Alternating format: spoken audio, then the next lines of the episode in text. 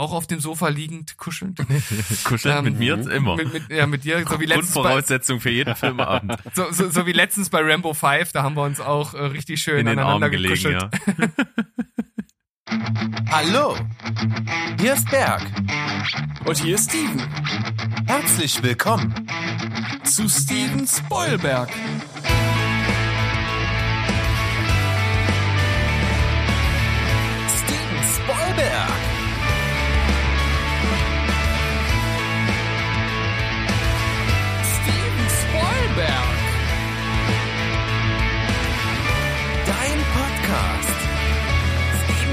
Steven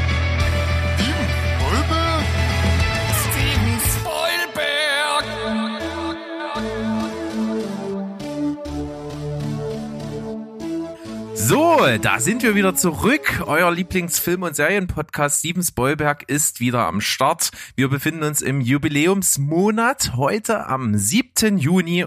Und ich begrüße natürlich zu Anfang den, der nicht fehlen darf. Der Unvergleichliche, der Sexige, der gerade nackt im Regen auf seiner Dachterrasse getanzt hat. Steven, moin. Hallo Berg, was für eine Einführung. Ich freue mich, dass ich mit dir wieder hier sein kann. Wir sind bei Folge 53 angelangt und wie du schon gesagt hast, wir sind im Jubiläumsmonat. Wir gehen also ganz strikt auf Staffel 2 von Steven Spielberg zu und wie wir schon gesagt haben, wir haben einiges für euch in unserer riesigen Tasche und davon werden wir heute sozusagen das erste Überraschungsei auspacken. Ja, und das Überraschungsei hat nämlich sogar einen Namen, denn wir sind heute nicht zu zweit, sondern zu dritt. Wir haben einen wunderbaren Gast mit dabei, den wir im Laufe der Folge noch sehr schön kennenlernen werden. Wir freuen uns sehr, dass er da ist, denn er ist so ein kleines bisschen unser Arbeitgeber, können wir fast sagen. Hallo, Andi vom Telestammtisch. Moin Sen. Guten ja, Tag. grüß dich. Schön, dass du dabei bist. Wir schmeißen dich eigentlich gleich jetzt mit in unser Fahrwasser hinein und du musst gucken, dass du schwimmen kannst, denn du hast vielleicht schon mal reingehört. Wir haben am Anfang unsere kleine Quiz-Sektion und die wird heute dir zuteil und wir testen dich mal, wie du so drauf bist. Was Oh, ich freue mich so. so. Das wird auf jeden Fall total lustig und ähm, auch ein bisschen peinlich. Mal gucken. Also ich Ja, habe mich schon so oft, ja- ich habe mich schon so oft hier blamiert bei der Kinokopfnuss. Also du hast nichts zu befürchten. Ja. Sehr gut. Damit starten wir nämlich heute auch. Wir machen eine Kopfkinonuss, einen Film, den wahrscheinlich jeder von uns kennt. Da bin ich mir ganz, ganz sicher. Und ich erkläre nochmal ganz kurz die Regeln. Die Kopfkinonuss funktioniert wie das berühmte Spiel Wer bin ich? Du musst also mit Fragen, auf die wir Ja oder Nein antworten, auf die Lösung des Ganzen kommen und dich der, ähm, dem Film nähern, der es am Ende ist. Alle 30 Sekunden werde ich dir eine Information fallen lassen, die dir ein Nein kostet, denn für jedes Nein kassierst du eben ein ein X sozusagen und bei 10 Neins hast du nur noch die Wahl, dass du den Film nennen kannst und wenn der dann nicht stimmt, dann hast du verloren. Ansonsten kannst du auch fragen, was du willst. Wenn die Antwort ja ist, geht's immer weiter, aber wie gesagt, alle 30 Sekunden kommt eine Information, die dich ein Nein kostet und du darfst starten, indem du dir eine Information vorab aussuchen darfst, damit du schon mal so ein bisschen weißt, worum es geht. Und diese Information ist entweder das Produktionsland, das Genre oder das Produktionsjahr. Das Produktionsland möchte ich vorher wissen. Das Produktionsland. Okay. Ich nenne es dir und dann geht es auch schon los. Ei, ei, Captain. Das Produktionsland ist Frankreich. Uh. Ist es, es ist kein Film, in dem jemand in einem Rollstuhl sitzt. Richtig, ja. Es ist kein Film, der polyamorös ist, also dieses Thema Polo, polyamoröse Dinge so hat. Mm, ja, also es kommt nicht drin vor, ja. Es ist ein Film aus den letzten 20 Jahren. Ja. Nee, nein, nein, tatsächlich nicht. Es ist Ich, kein erste äh, Information, äh, Auftaktszene spielt 1914 in Ägypten. Es ist kein Film mit Gérard Depardieu. Ja, ist keiner. So, 1914 in Ägypten. Es ist ein großer Film. Kann man sagen, ja. Es ist ein Film für eine erwachsene Zielgruppe. Also äh, sagen wir ab Schon, zwölf. ja, schon, ja. Und der Nachname der Hauptfigur ist eine texanische Stadt. Texanische Stadt, super. Houston, ist das Texas? Keine Ahnung, könnte sein. ist es nicht Houston gemeint? Ja, ist nicht Houston.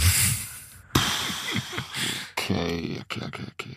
Das Schöne ist, Es- ich, ich kann auch mitraten, weil ich es nicht weiß. Es ist keine, kein romantischer Film. Ja, äh, jein. Nehme ich raus. Ich gebe dir eine Information. Der Protagonist und der Antagonist begegnen sich im Film nie.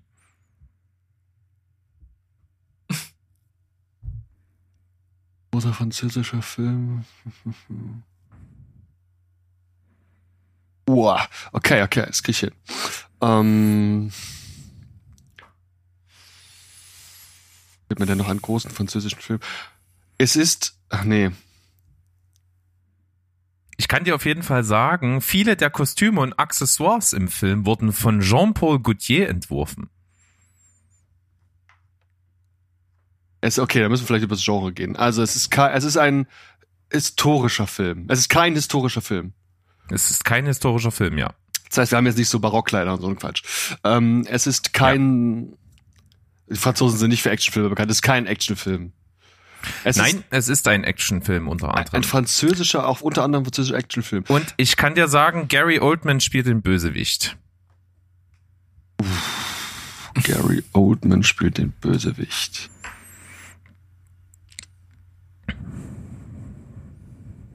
Das bin ich natürlich super. Ach, ähm, ist das, ah, das ist Frankreich gewesen, es ist aber nicht das fünfte Element. Da weiß ich nicht, ob das eher von US-amerikanisch wahrscheinlich, ne, als französisch. Ist das in Ägypten? Was ist jetzt die Frage? Es ist nicht das fünfte Element. Nein. Ja, ich war jetzt nicht sicher, ob das vielleicht doch irgendwie ein französisches Ding ist, so, keine Ahnung. Nein, aber es ist, es ist, ja, es ist nicht das fünfte Element, äh, doch, ne, nein, es ist nicht das fünfte, das ist so scheiße mit Negativfragen. also deine nächste Frage wäre die Gewinnfrage und die lautet, Eine Gewinnfrage, okay. Naja, ne, du hast Ist ja es- schon, ich habe also ja das es mit das- Nein beantwortet. Jetzt ist es das vielleicht doch und ich weiß es nicht. Ich will jetzt nicht mal fragen, ob es das fünfte Element ist, weil ich dann weiß ich nicht, ob ich dich das falsch fragen. verstanden Ist es das fünfte Element? Ja, Echt? Das ist ein französischer Film? ja, das ist komplett französische Produktion von Luc Besson. Ja, ja, genau deswegen ja. Und äh, gerade, also ich hätte es aber eher gedacht, dass der halt dann eine US-Produktion macht, da halt vor Ort. Aber geil, ey, ich bin so gut, ey. Du hast es geschafft mit, mit Top. 8 Neins. Sehr Top. gut. Das ist schon mal gut, ey. Ich habe ganz im Ernst, Logs, ich habe ähm, mir das jetzt mal angehört. Die haben mir so ein paar Beispielausgaben geschickt. Die habe ich natürlich alle gehört, weil wenn ich in so eine wahnsinnig tolle Show oder eine Podcast wie euren kommen kann, dann bereite ich mich natürlich vor. Und da waren schon echt so ein paar Dinger dabei. Da dachte ich so, Alter, da wärst du niemals drauf gekommen. Ja, es ist auch Oldman manchmal schwierig. Es wäre noch gekommen, die Hauptfigur ist Taxifahrer. Mhm. Es ist eine Zahl im Titel. Der Regisseur ist Luc Besson. Es gibt eine Söldnertruppe namens Mangalores und nach dem Film weiß jeder, was ein Multipass ist. Okay. Aber ich muss sagen, das Genre hat hier unglaublich geholfen dann nochmal, weil das gibt's halt tatsächlich nicht so oft, ne? So ein richtiger, guter französischer Actionfilm. Das stimmt. Durchaus. Sehr schön. Dann haben wir den ersten Quiz-Sektor ohne Schande überstanden. Wunderschön. Was ein Und dann Glück, ey. können wir zu Steven rüber wechseln. Ja, Berg hat ja schon so ein bisschen vollmundig angekündigt, du bist ja so eine Art äh, Chef für uns und da habe ich mir gedacht, also wenn wir jetzt hier schon unseren Chef haben, dann muss ich den aber auch mal richtig äh, rannehmen und eine richtige Aufgabe äh, stellen, die praktisch unlösbar ist. Ich bin mir gerade gar nicht so, äh, so ganz sicher, ob wir das nicht äh, schon mal bei uns hatten, Berg. Ich, ich glaube ja. Ist noch gar nicht so lange her, aber ich trotzdem, äh, da wir es ja gemacht haben, ist das ja jetzt, äh, äh, das ist ja keine Kontraindikation, das nicht auch mit dem Andi zu machen. Und deswegen möchte ich Was von ist dir das für ein Wort? Heute so äußerst wie ein Duden, Steven the Dictionary. Ja, erst will er mich rannehmen und dann so ein Fremdwort. Ich bin mal ganz gespannt, was sich das hier, was sich da noch so entwickelt. Oh, mal gucken, irre. was ich noch aus meinem Wortschatz herauskitzeln kann. Ähm, aber der Film ist äh, nicht ganz so elo eloquent, obwohl er auch die ein oder andere Zeile geprägt hat. Und zwar mein Lieblingsfilm Stirb langsam. Ah ja. Hm? Und ähm, da das für mich im Grunde genommen ja nicht ersetzbar ist, ist das mehr oder minder eine unlösbare Aufgabe, zumindest was den Hauptdarsteller angeht. Aber trotzdem bin ich gespannt, ob du John McLean äh, ersetzen kannst, genauso wie Hans Gruber. Also nochmal für mich, damit ich das jetzt auch nicht falsch mache, ich habe jetzt für diese beiden Rollen quasi die Aufgabe, neu, jemanden neuen zu finden, von dem ich der Meinung bin, er wird auch gut in die Rolle passen und sollte jemand sein, der vielleicht noch besser reinpasst und ich vergebe dann Punkte, wie smart das war, was ich da ausgewählt habe. Genau. Ja, bis, genau. bis zu zehn Punkte vergeben wir dann auf die jeweiligen Schauspieler, auf die beiden und machen dann da eine Endnote draus. Genau, und du bist auch völlig frei, was die Begründung angeht. Du kannst auch äh, das Ganze verlagern und die beiden irgendwie äh, in Kategorie 70 plus irgendwo setzen und einen schönen Film draus machen. Das kann alles gut funktionieren. Okay, kann ich, ich so verschiedene Optionen sind nicht okay, oder? Also ich könnte jetzt zum Beispiel mir auch sehr Du gut kannst vorstellen. ein bisschen, du kannst ein bisschen laut denken. Okay, dann möchte ich zunächst erstmal darauf hinweisen, dass ich es ja auch ganz cool finde, wenn Frauen in Actionrollen zu sehen sind. Und es gibt so ein paar Frauen, die ich einfach gern häufiger auf ja auch großer Leinwand sehen würde. Unter anderem aus zuletzt, oh Gott, wie hieß ja diese Sci-Fi-Serie auf Netflix? Auf jeden Fall hat sie auch mitgespielt bei der Neuauflage von ähm, Battlestar Galactica. Die Katie Sackhoff, die sehe ich immer ganz gern grundsätzlich in Actionrollen. Überleg gerade, ob die hier in irgendeine dieser beiden Rollen passen würde. Also ob die jetzt hier eine John Cena McClane oder sowas sein könnte. Puh, weiß ich nicht. Wie seid ihr denn mit ihrer Arbeit vertraut? Ist das die, Äh, ich ist, ist, das, nicht. ist das die Blonde, die bei äh, Ja, die ist hier ähm, Galactica? Ja, blond ist sie. Die äh, Also hat, optisch, ja, sagt die mir was, auf jeden Fall. Sagst du mir nochmal den Namen, weil ich kann erstmal so nicht so direkt mit ihr was anfangen, außer dass, dass ich weiß, dass sie auf dem Cover von äh, Battlestar Galactica war. Ka Katie Sackhoff. genau so sieht's aus, ja. Wie Hasselhoff plus mit Sack. Another Life ist die Serie, bei der sie aktuell zu sehen ist. Die war sehr schlecht in der ersten Folge, deswegen habe ich sie abgebrochen, aber ich will dem Ganzen nochmal eine Chance geben. Und die ist unter Umständen wohl auch bei The Mandalorian in der zweiten Staffel mit am Start. Ja, also die sehe ich grundsätzlich gern. Ich weiß nicht so genau, ganz ehrlich, ob die, also die hat in der ersten Folge mich schon sehr enttäuscht von, von Another Life. Insofern weiß ich nicht, ob sie die schauspielerische Qualität mitbringt oder ob das nicht vielleicht eher so jemand ist, den man, keine Ahnung, in so ein Expandables, äh, Frauen-Expandables packen sollte. Weiß ich nicht. Also es war nur so ein erster Gedankengang. Und was ich auch immer, also wen ich auch grundsätzlich ganz gern sehe, aber auch viel zu selten, einfach weil ich sie als junger Mann schon total attraktiv fand und jetzt auch in Star Trek Picard wieder sehr interessant, ist die, die die Seven of Nine spielt in, ja, einfach Voyager. Und ähm, die hat ja auch einen Namen, den ich jetzt hier nicht, äh, sonst wird's peinlich. So. Wisst ihr Bescheid, oder? Seven of Nine? Star Trek? Ähm, Nee, wir sind, wir sind keine Trekkies. nee, aber ich, ich kann zumindest grob, äh, Jerry Ryan? Ich glaube schon, ja. Ich Ist glaube, das? ja. Voyager. Also optisch, ja, sagt mir auf jeden Fall was. So. Das waren aber jetzt nur meine Gedankengänge zu potenziellen Frauen. Ich weiß noch gar nicht so genau. Gehen wir mal lieber auf die Kerle. So. Wir brauchen also jemanden, Ah, okay, ja, jetzt, jetzt habe ich sie auch gefunden. Ja, Ob, also von der Optik her sagt mir die natürlich auch was, habe ich auch schon mal gesehen. Da kann man nicht jetzt, also wenn ich jetzt einfach Frauen besetze, kann man schon mal diesen Optikbonus, den muss man dann relativieren. Ne? Also diese, welche Frau sieht schon aus wie Bruce Willis und vor allem will man das? Das ist ja so eine Frage, die man sich mal stellen kann. Das ist wirklich ein sehr interessanter Gedankengang. Ähm, Wenn es äh, typenmäßig passt, dann ist das Optische auch nicht ganz so wichtig. Gut, also ich werde mich jetzt trotzdem mal ein bisschen eher an der Optik orientieren und klick dazu mal durch die Bilder von Stirk Langsam hier gerade so durch, wen ich mir da noch vorstellen könnte. Puh. Hast du denn für John McLean schon irgendeine Eingebung? Ja, den bin ich ja gerade dran. Den meine ich ja. Also ich klicke hier gerade durch die Bilder von Bruce Willis. Mm,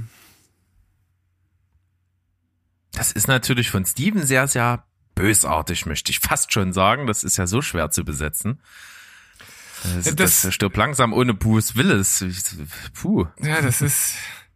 Ja gut, also ich meine, was aktuell ganz gut passen würde, auch weil ich es gerade geschaut habe, ist Steven Strait. Steven Strait ist auch ein Serienschauspieler aus The Expanse, auch wieder eine Sci-Fi-Serie. Ihr merkt schon, wo da meine äh, einfach meine Favoriten liegen. Und den habe ich zuletzt auch gesehen in einem Film, der bei den Kollegen von Tiberius Film erscheint. Da ist es auf jeden Fall ein junger Schauspieler, Jahrgang 86 und der ist auch super trainiert und der würde auch prima in so ein Setting passen, wo er hier wie John McClane in so einem weißen Feinripp-Hemd rumrennen muss.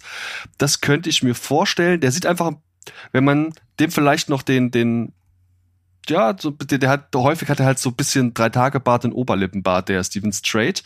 Wenn der wegginge, vielleicht die Haare ein bisschen kürzer, könnte ich mir den hier als John McLean grundsätzlich vorstellen. Ich war nämlich ganz überrascht davon, wie der sich auch entwickelt hat in, im Laufe von vier Staffeln The Expanse, die ich quasi durchgebinscht habe zuletzt. Okay. Also das mal zur Optik vielleicht. Okay, das ähm, versuchen wir jetzt erstmal weiter an Hans Gruber. Ist natürlich ein, ein sehr ikonischer Bösewicht. Und der natürlich auch verbunden mit uns einen Deutschen spielt. Und der, der Name allein schon, Hans Gruber. Was haben wir denn an aktuellen? Ah, die passen. Vielleicht, wenn es ein Deutscher sein sollte, wie heißt denn hier der aus Captain America? Captain, ihr wisst das alles besser, mit Namen habe ich nicht Ja, ähm, das, der war jetzt doch auch bei Westworld. Daniel Brühl. Genau, überleg gerade, ob Ach, der ach, ach, der. Ach so. Nee, ich war jetzt bei jemand anderen, aber okay. Daniel Brühl, wird der Daniel passen? Ich Brühl. denke nur gerade laut. Das ist noch nicht, ich kann doch Daniel jetzt erstmal, ich kann doch Dinge, gib dem mal lange Haare. Ah, wobei, das ist schon ein Milchbubi ohne Bart, gell? Ja, altert nicht im Gesicht, ne? Bei The aber Alienist, da gibt's ihn ja auch mit ein bisschen Bart. Aber weiß ich nicht. Nee. Obwohl ich dem das äh, mal als Facette zutrauen würde. Ich bin nämlich von seinen schauspielerischen Qualitäten recht überzeugt. Ich habe den Ja. gesehen im Kino in Sieben Tage in Entebbe. Spielt er so einen Terroristen, der halt ein Flugzeug entführt. Da passt er optisch zumindest noch rein. Schon relativ bisschen ungepflegt, aber wenn du dem hier mal kämpfst und in einen Anzug steckst, dann könnte das rein optisch ja schon passen. Ist halt dann alles, es wäre eine also auch jüngere Version. Diese, die wären rein optisch, auch mit, zusammen mit Steven Strait, beide eine jüngere Adaption von Die Hard. Ja. Das stimmt natürlich, ja. Und damit vielleicht auch ein bisschen, weiß nicht, für die, ja, wenn man das jetzt nochmal neu aufsetzt, halt einfach als einen modernen neuen Film. Ich meine, du hast ja letzt- letztlich würde das schon passen. Oder noch eine Idee. Wie heißt denn, oh, da wird er mich aber hassen.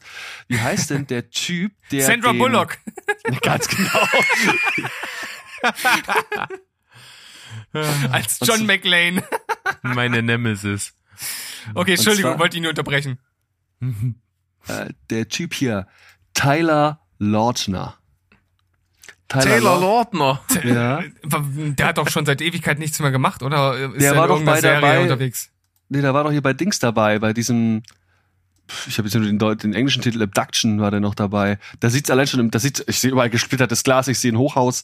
Das ist rein so vom, also er hat schon mal sowas gemacht. Wenn, ich weiß nicht, wie der inzwischen aussieht, ob der, wenn du dem Bart gibst, ob der auch einen, wir machen eine Teenie-Version von Die Hard. So eine, also die nicht FSK 16 ist, sondern FS so 12 halt.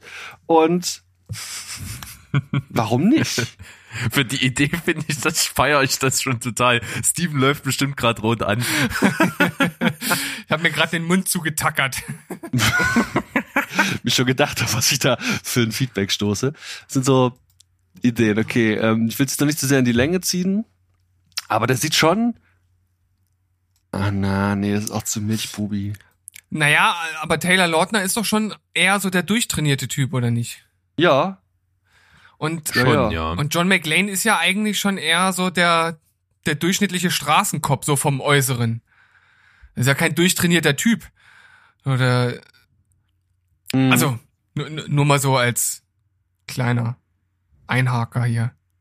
Nicht, dass du am Ende noch mit The Rock um die Ecke kommst. Dave Bautista. der Nee, ich Bautista, arbeite genau. mich mehr so an den Gesichtern ab, glaube ich. Hm, okay, ne, den nehmen wir wieder raus. Könnte ich mir noch vorstellen. Ich überlege gerade, was ich an. Au, der Hauptdarsteller aus Suits. Ich bin gerade so Menschen im Anzug durchgegangen und da ist Suits natürlich. Äh, Welchen von, den, welchen von den beiden? Na, ähm, der, der, der nicht dann neu hinzukommt, der, der schon im, in der Ankanzlei ist. Gabriel Achso, Harvey Macht. Specter. Harvey Quasi. Specter, ja. Gabriel. Gabriel, Macht. Macht. Ja. So, gucken wir mal. Gabriel Macht. Da klicke ich jetzt auch mal kurz immer die IMDb-Fotos mal zur Orientierung durch, ob das ob. Ja. Okay, den, den, da habe ich mich. Wer gibt dem mal noch längere Haare? Da lege ich mich jetzt einfach mal fest, dass Ah, der als Gruber. als Hans Gruber gucken. Also ja. ich, ich, ich kann dir schon mal nur so als kleinen, als kleinen Anstoß geben, äh, da bist du schon mal auf einem sehr guten Weg, auf jeden Fall. Das ist ja deine beste Ja. Eingebung bis jetzt. Dann lege ich mich jetzt mal drauf fest, den als Hans Gruber.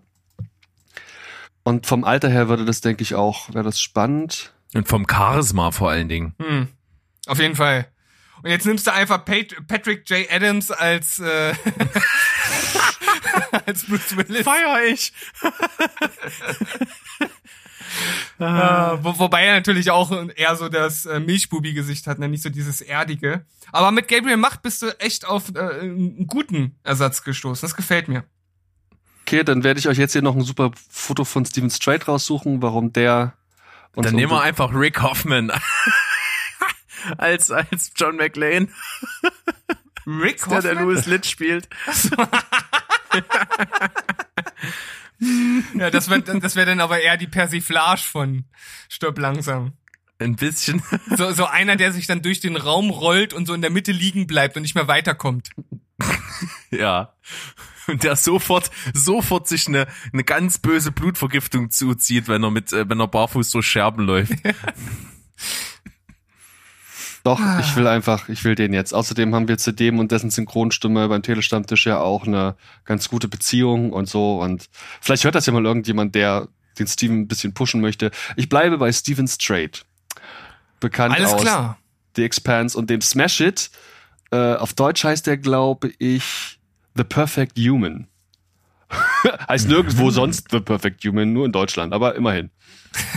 Es gibt auf jeden Fall noch so ein paar, äh, ist hier so ein Foto von Steven Strait mit, mit weißen Feinripp. Könnte man sich vorstellen, ja. Berg, Wir haben noch ein Drei-Tage-Bad und dann geht's los. k- kommen wir mal zur Auswertung, oder Berg? Ja, mach mal. Also ich würde sagen, äh, das habe ich ja eben schon angedeutet, äh, Gabriel Macht ist auf jeden Fall eine Macht. Also da ist der Name Programm. Das kann ich mir super vorstellen, weil wie Berg schon gesagt hat, der hat halt mega äh, Charisma, das kann er da äh, super einbringen und Hans Gruber hat sich ja auch sehr dadurch ausgezeichnet, diese Ausstrahlung zu haben. Also das ist ein sehr guter Ersatz.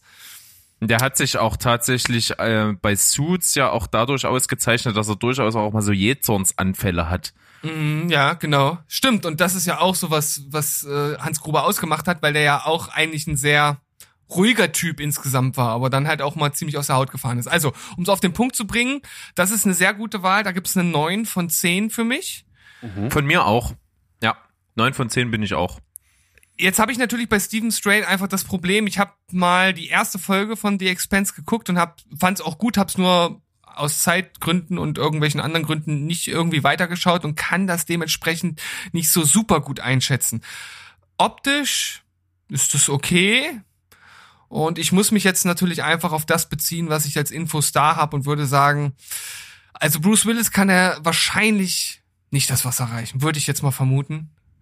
Ähm, aber ich traue ihm das auch zu. So, wie gesagt, so ein bisschen diese, diese erdige Optik, die hat er auch und würde hier bei sieben von zehn landen. Und könnte mich dann arithmetisch gemittelt auf eine acht von zehn einigen. Ich bin erstmal ähnlich. Ich kenne von, von Steven Strait tatsächlich auch nichts. Wenn ich hier mal so durchgucke, könnte ich ihm das abkaufen, aber er ist dann auf jeden Fall eine jüngere Version. Das, damit muss man jetzt gehen. Auf jeden Fall. Wie der gealtert aussieht, das können wir uns jetzt nur vorstellen. Ähm, ich bin auch so bei einer 6, 5, 7 so in der Drehe, komme also irgendwo auch in Richtung 8. Vielleicht leicht drunter, aber mit deiner 8 zusammen nähern wir uns da sehr einer 8 an und würden, denke ich mal, so in der Gesamtwertung mit einem wohlwollenden Auge bei einer 8 landen. Sehr schön. Andi, also für dein erstes Darstellerkarussell finde ich, hast du das äh, gut gemacht. Vor allem nach so langer Überlegungszeit dann doch noch jemanden zu finden, der gut passt. Das ist eigentlich immer ein äh, tolles Gefühl, wie ich finde. Mir ist das auch schon das ein oder andere Mal gelungen und Berg auch. Und äh, wie gesagt, mit Gabriel Macht eine gute Wahl getroffen. Insgesamt ein toller Einstand beim Darstellerkarussell. Ich möchte an der Stelle übrigens, wenn das erlaubt ist, auch nochmal das Alter, auf das ihr gerade eingegangen seid, der Darsteller äh, kurz ähm, auch erwähnen. Ja. Stirb langsam kam 88 und da Bruce Willis 55 geboren ist, war er zu dem Zeitpunkt 33 Jahre alt. Der Steven Strait ist 86 geboren. Und das bedeutet, wenn wir jetzt 2020 drehen würden, wäre der gute Mann 34 Jahre, also sogar ein Jahr Oh. älter als Bruce Willis damals. Ja, du Fuchs, du. Da hat er ja richtig rechnerisch einen rausgeholt. Lange Ja, ist der das Windows jugendliche Aussehen. Ah komm, für diesen Fakt hauen wir nochmal 0,25 Punkte drauf. Sehr gut. Heute haben wir, heute haben wir die Spendierhosen an. Aber richtig. Wir wollen ja noch weiter mit Aufträgen bedacht werden. Genau. okay, dann haben wir das erste Segment damit abgeschlossen, machen hier ein kleines Päuschen und nach unserem allseits beliebten Pausenjingle sehen wir uns hier wieder und dann geht's weiter. Bis gleich.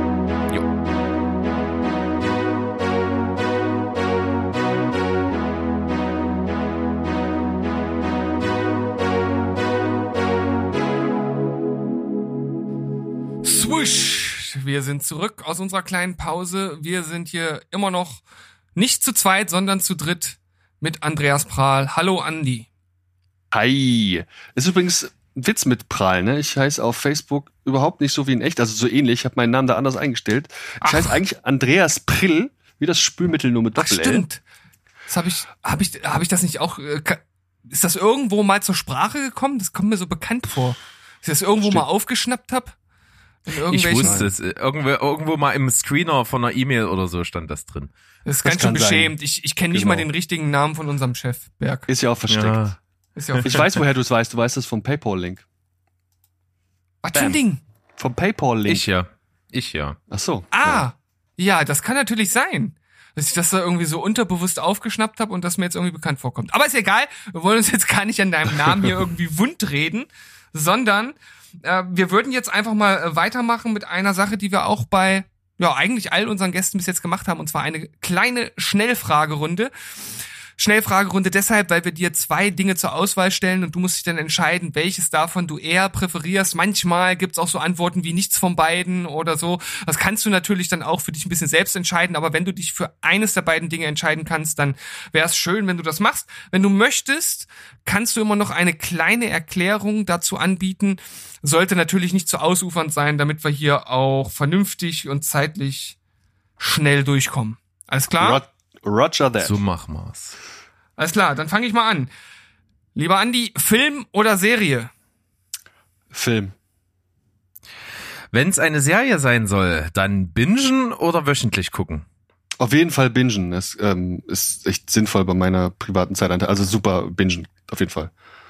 Kino oder Couch? Eieiei. Couch. Auf der Couch lieber DVD, Blu-ray oder Streaming? Auf jeden Fall Streaming. Synchro oder O-Ton? Insgesamt O-Ton. Dann Komödie oder Drama? Drama.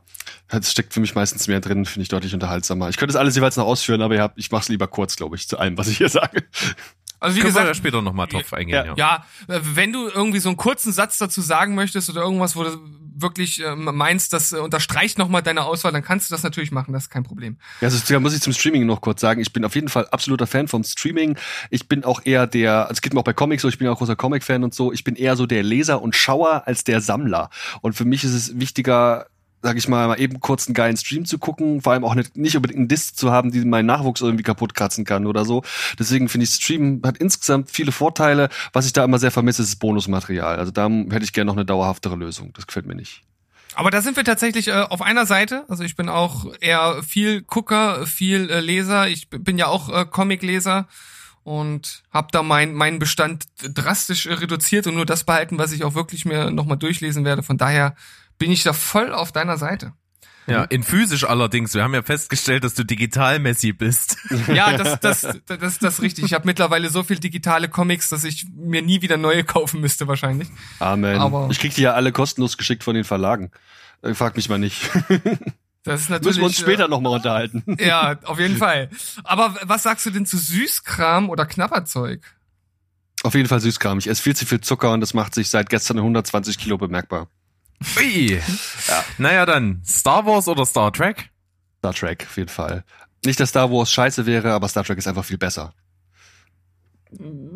Hätte, hätte uns jetzt auch nicht gejuckt, wenn du das so hättest stehen lassen. ähm, wir sind ja dafür bekannt, dass wir keine großen Star Wars-Fans sind. Aber äh, wie sieht's denn bei Blockbuster oder Independent-Film aus?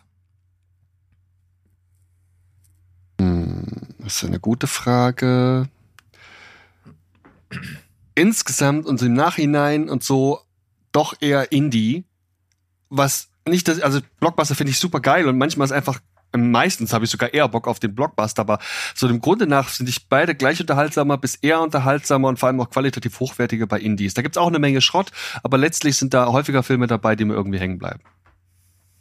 Richtig. Sehe ich auch so. Ähm, dann Held oder Schurke? Oder Schurke. Na, insgesamt dann doch Held. Ich identifiziere mich bei Filmen insbesondere häufiger eher mit der positiv besetzten Figur. Realismus oder Fantasy? Na gut, also wenn Fantasy klassische Fantasy im Sinne von Herr der Ringe ist, dann auf gar keinen Fall, weil da kann ich nichts mit anfangen. Aber wahrscheinlich meinst du das mehr mit, ob das jetzt eher so Nacherzählung ist oder bodenständiger Inhalt einer Geschichte oder halt eben doch sehr mh, quasi ausgedacht, ja, fantastisch Ja, quasi. Kann man so umschreiben, ja. Dann eher die fantastischen Inhalte. Ich mag halt den ganzen Science-Fiction-Kram und so schon sehr. Dann die rote oder die blaue Pille? Okay. Bl Rot war raus aus der Matrix, ne? Aus dem, Ja. aus dem Konstrukt. Dann die rote. Tarantino oder. Achso, Entschuldigung. Wolltest du noch was sagen? Ist, wenn man mich fragt, was ist mein Lieblingsfilm, ist wahrscheinlich übrigens auch Matrix mein Lieblingsfilm übrigens. Uh, Ah, sehr okay. schön. Äh, ja, ich habe ja schon angedeutet, Tarantino oder Scorsese. Tarantino finde ich einfach unterhaltsamer, kurzweiliger und musikalisch meistens tatsächlich sogar ein bisschen besser. Dann Stallone oder Arnie? Hm, Arnie, nicht, dass ich den jetzt viel besser fände als Stallone, aber ich glaube einfach, der Arnie kann insgesamt mehr schauspielerisch, als es der Stallone kann. Was ich von dem kenne, und ich kenne nicht alles, und man verzeiht mir, wenn es das Müll ist, was ich erzähle, aber das ist von dem, was ich kenne, finde ich die Arnie-Filme interessanter. Ja, okay, interessante Meinung auf jeden Fall. Hm, wo machen wir mal weiter? Du hast ja, wo hast du jetzt eigentlich gerade die Frage hergezogen, Berg? Hast du dir die ausgedacht? Die hatte ich, die hatte ich, ja, ja, die finde ich gut. Die muss Hast du- hier mit drauf. Alles klar. Dann äh, mache ich mal weiter. Na, einfach, einfach, weil's, weil's so eine, so eine blöde Frage ist. Twilight oder die Bestimmung? Oh, Alter, was weiß ich. Ich habe beide nicht gesehen. Uiuiui. Ja, dann sagst du einfach beides weg. Ja. ja, sorry, ne? Kann ich, habe beide nicht gesehen. Und auch wirklich nur so ganz, also kein Bock einfach. Ja. Wobei, Wir machen noch der weiter. Pattinson Ja. ist ja interessant, wahrscheinlich ist ein ganz guter Schauspieler. Also im Zweifel äh, den halben Punkt mehr wegen Pattinson. Möglicherweise, aber naja. Nicht für Twilight. Ich kann mich auch für beides nicht erwärmen. Ansonsten machen wir mal weiter mit Schauspielern. Samuel L. Jackson oder Denzel Washington? Also er hatte einfach den Motherfucker-Bonus, ne? Dann Samuel L. Das Jackson. ist die einzig zulässige Begründung. Jetzt äh, das Battle der Scientologen, Travolta oder Cruise? Cruise, weil der mehr für Sci-Fi getan hat. Ah, das ist Alien oder Predator? Was? Interessante, interessante Begründung, sage ich. Ja. Alien oder Predator? Alien oder Predator? Ähm, Alien, weil das ganze Design-Ding dahinter halt einfach wahnsinnig beeindruckend ist. Von HR Giga und so, das ist einfach, einfach beeindruckend, allein deshalb. Und bei Predator ist gar nicht so lange her, dass ich die ersten beiden gesehen habe. Insgesamt auf jeden Fall Alien. Auch wenn wir uns bei dem Fachterminus immer noch nicht ganz sicher sind, ob es der richtige ist, Happy End oder Sad End. Hm. Happy End oder Sad End. Also wenn der Film oft traurig, das gibt's gar nicht so oft, ne?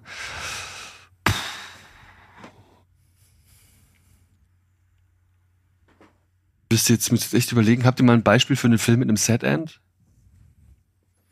Da müssten wir jetzt so, sozusagen Planet der spoilern. Affen. Hm, zum Beispiel. Der, der ursprüngliche auf jeden Fall, ja.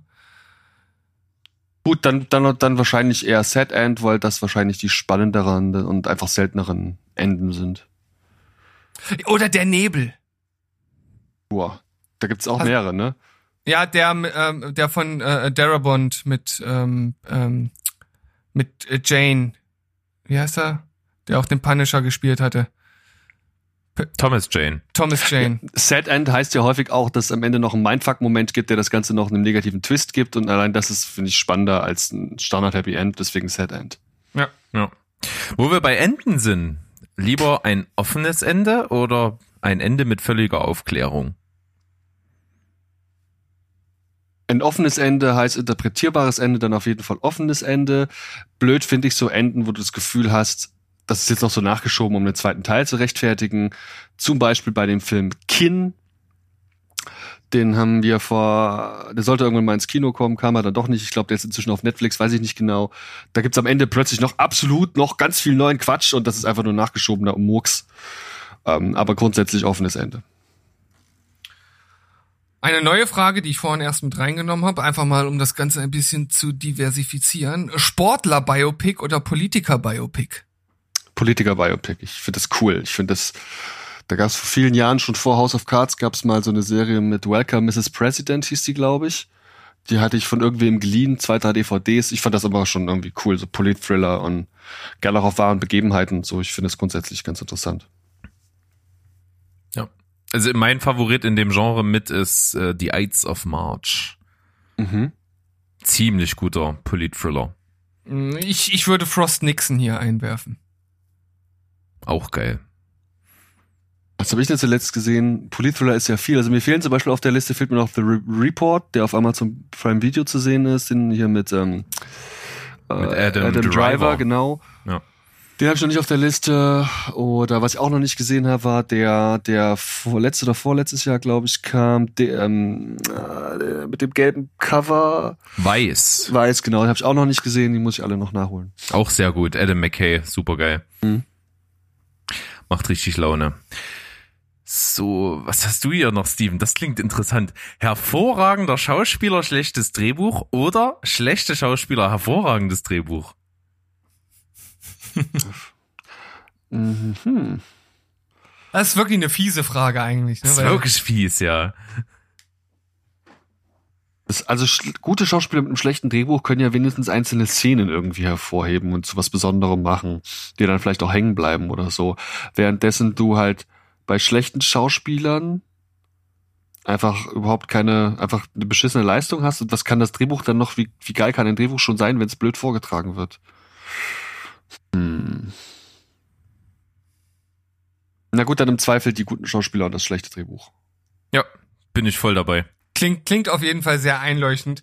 Und jetzt die alles entscheidende Frage und vor allem auch, wie bleibt das Verhältnis zwischen uns dreien bestehen? Steven oder Berg?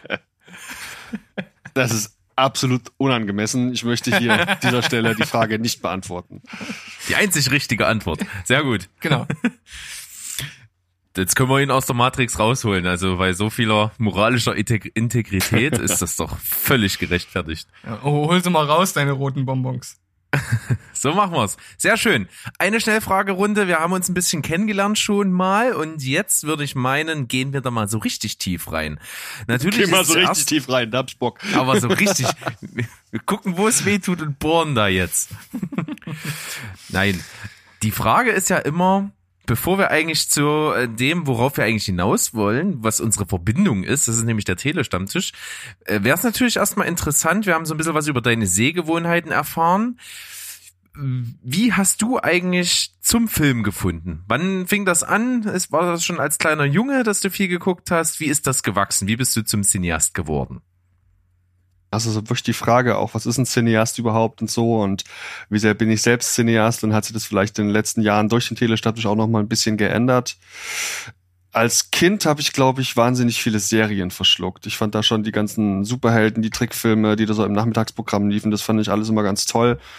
Und konnte dann natürlich auch sowas wie den Schlümpfen oder der Batman Animated Series oder so wahnsinnig viel abgewinnen. Es waren also auch tatsächlich eher so die Serien vom Fernseher, die mich, glaube ich, da so sehr popkulturell gesehen oder kulturell gesehen geprägt haben. Sozialisiert wäre hier, glaube ich, ein schöner Begriff. Äh, ja, was hat mich zum... Also wirklich zum wirklichen Cineasten, also jemand, der sich auch Sachen anguckt, die er sonst echt nicht auf dem Schirm gehabt hätte und die vermutlich auch sonst nicht viele Leute sehen. Das hat mich natürlich wirklich der Telestammtisch gemacht. Weil bei uns ist ja so, dass jetzt ja ich stelle biete dann immer Filme an, die man gucken kann. Die kriegen wir aus verschiedenen offiziellen Bezugsquellen und so. Und da bleiben manchmal einfach die Filme hängen oder die will halt keiner sehen, die vielleicht jetzt wirklich eine sehr besondere kleine Zielgruppe ansprechen und damit bei uns in der Redaktion auch nicht so den Widerhall. Und dann ist es oft so, dass ich dann das gucke, was übrig bleibt. Und da sind schon manche Perlen dabei gewesen. Und das sind Dinge, die mir auf jeden Fall auch klar gemacht haben, okay, Film ist ein ganz, ganz besonderes Medium, das immer wieder überraschen kann. Und dann natürlich auch, und das kann ich sagen, dadurch, dass ich halt dann vermehrt auch mal einfach alleine im Kino sitze, das hat sich so im Laufe der letzten fünf, sechs Jahre ergeben, unter anderem eben bei Presseverführungen, aber eben auch ganz privat.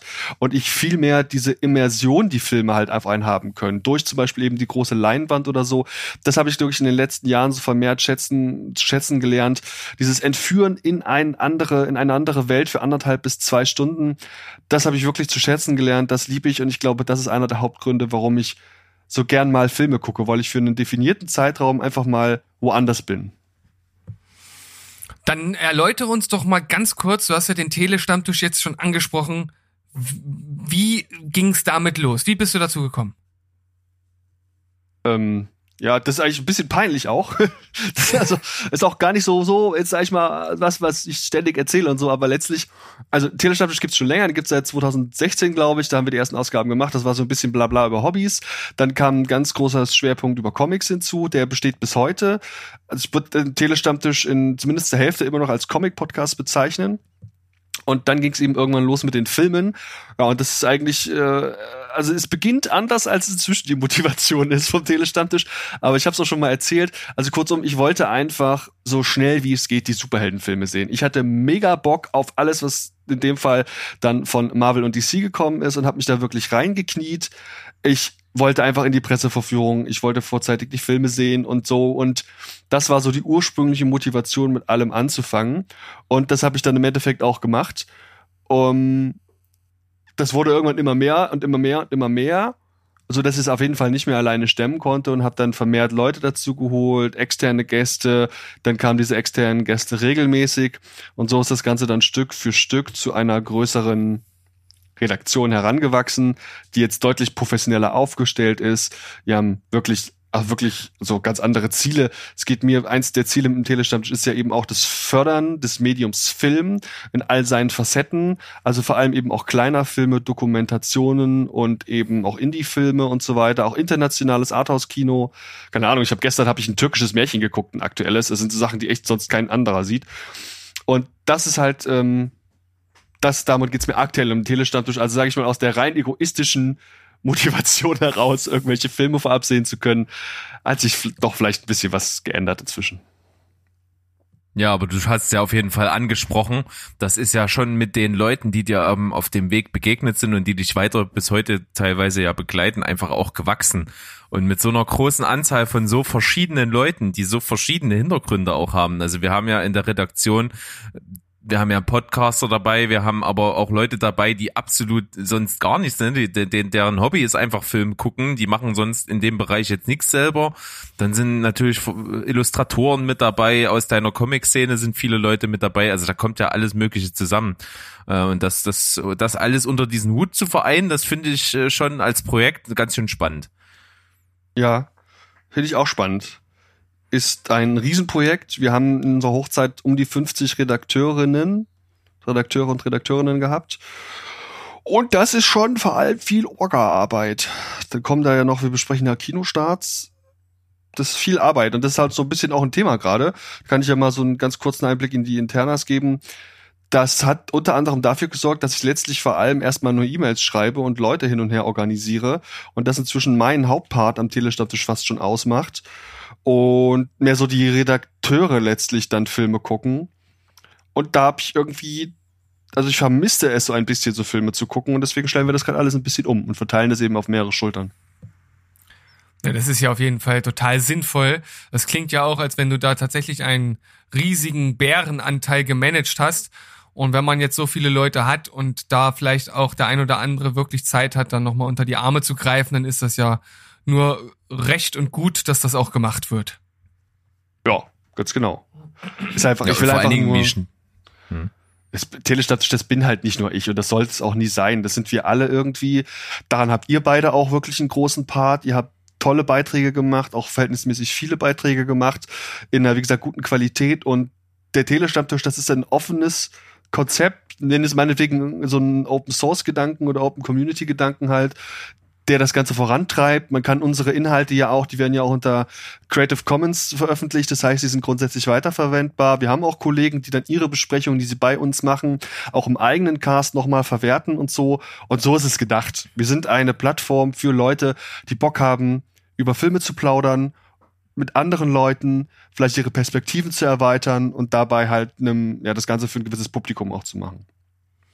Ja, und wer Ja. diese Infos jetzt hört, der äh, wird sich nicht wundern, dass wir gerne dabei sind und dazu beitragen wollen. Genau, auf jeden Fall. Und ich habe mal geguckt, also wir sind jetzt ja ungefähr so sieben Monate, also knapp über halbes Jahr mit am Start. Ich habe mal geschaut, äh, ich glaube so um die 16 Besprechungen haben Steven und ich so zusammen schon gemacht äh, oder einzeln eben. Also wir machen ja auch nicht alles zusammen. Das ist nämlich auch ein ganz cooler Gedanke. Dadurch, dass eben so viele Leute in der Redaktion sind, kommt man ja bei den Filmen, die man guckt, einfach auch automatisch mit, immer mit verschiedenen Leuten zusammen. Manchmal auch mit denselben. Das ist halt sehr unterschiedlich und äh, da haben wir ja auch schon Kontakte geknüpft und Leute kennengelernt und von dieser Verschiedenheit lebt das auch ganz gut. Und ich finde halt, man sollte das jetzt auch nochmal sagen, also das, der unique selling point so ein bisschen ja vom, vom ähm, Telestammtisch ist ja, dass die Kinostarts fast durch die Bank weg alle besprochen werden und das im Rahmen eines Hobby-Podcasts. Und das ist ja schon recht einzigartig so am Markt. Das denke ich auch, ja. Das denke ich auch. Man sieht das immer. Wir machen, wir tragen unsere Besprechung hier auch bei IMDb ein. Da gibt's so eine Sektion, wo man sich einfach die Reviews, externe Reviews für Filme angucken kann. Und ich sag mal so, bei The Black Panther oder Endgame oder so, da hast du dann drei, vier, 500 Reviews da eingetragen. Und es gibt Filme, da ist bis heute die einzige Besprechung, die da eingetragen ist, bei der größten Internetdatenbank der Welt, die unsere. Und das ist halt so, denke ich, vielleicht auch ein Hinweis darauf, dass wir wirklich echt alles besprechen, aber eben auch alles besprechen wollen. Ja. Und das auch immer schön aufbereitet. Also für jeden, der sich so seinen Interessensbereich dort abstecken will, es funktioniert ja immer so, kann ich ja mal für unsere Hörer nochmal beschreiben. Normalerweise ist eine Folge, eine Podcast-Folge beim Telestammtisch, die so irgendwie so auch zwischen einer Stunde und anderthalb Stunden geht, mit drei Besprechungen am Start. Das sind also dann die entsprechenden Kinostarts, die in dieser Woche vor allen Dingen dann eben anstehen. Und dort kann man ja auch dann immer zu dem springen. Es sind Timecodes drin, wo man eben zu dem Film, der einen interessiert, eben äh, hinspringen kann. Das Ganze ist immer spoilerfrei. Und wenn es sich mal anbietet beim Film, dann ist es eben eine Spoiler-Sektion hinten dran an der Besprechung. Also wenn man einfach nur von dem Film was gehört hat und sich mal überlegen will, interessiert mich das, interessiert mich das nicht, bekommt man da eben meistens von zwei bis drei oder vier Personen verschieden die Meinung re relativ objektiv, so objektiv es eben möglich ist, dann aufbereitet. Und das ist eigentlich so der Sinn und Zweck für diese Besprechung. Mhm. Hast du das gut zusammengefasst? Absolut, völlig richtig. Und früher habe ich immer gesagt, wir haben auch so einen Stammtischcharakter, heißt ja auch Tele Stammtisch. Das heißt also, wir sind jetzt nicht unbedingt die größten Filmnerds und so, aber eigentlich kann ich das gar nicht mehr sagen. Weil ganz im Gegenteil, wenn du dir unsere Besprechung anhörst und die gehen so im Schnitt ungefähr 15 bis 20 Minuten, meine sind ein bisschen kürzer, weil ich halt vielleicht nicht so der Nerd bin, aber bei anderen, die können halt mega viel beitragen. Das sind so gefühlte eben IMDbs oder eben die Filmdatenbanken. Was die so raushauen, was die für Leute kennen, was für Querverweise die dann teilweise haben, das ist so beeindruckend, so dass ich eben nicht mehr sagen kann, wir sind ein eher, sag ich mal, also an den Stammtisch, wo halt auf Stammtischniveau über Film gesprochen wird. Ganz im Gegenteil, wir nörden teilweise schon ziemlich ab. Ist aber keine Voraussetzung, um bei uns mitmachen zu dürfen. Das ist ja auf jeden Fall ein gutes Stichwort, mitmachen zu dürfen, denn du hast ja gesagt, der Open Source Gedanke fängt das ganz gut ein. Im Grunde kann sich jeder, der Bock hat, da melden, der ein gewisses Minimum an technischen Voraussetzungen hat und da Lust drauf hat, kann eigentlich mit dabei sein. So sieht's aus. Und ihr könnt mir glauben, wir hatten schon Leute dabei, die hatten wirklich nur ein Minimum an Voraussetzungen und die haben daran teilgenommen und es hat auch funktioniert. Ja, Ja, also und- wer und- das und- hört und Film interessiert ist. Genau, und traut euch ruhig, auch wenn ihr vielleicht noch nicht vor einem Mikro gesessen habt und mit anderen live etwas aufgenommen habt. Da wächst man rein, da wird man von Mal zu Mal besser. Und wenn ihr da Bock habt, wir haben einiges zu besprechen beim Telestammtisch und von daher meldet euch beim, beim Andi.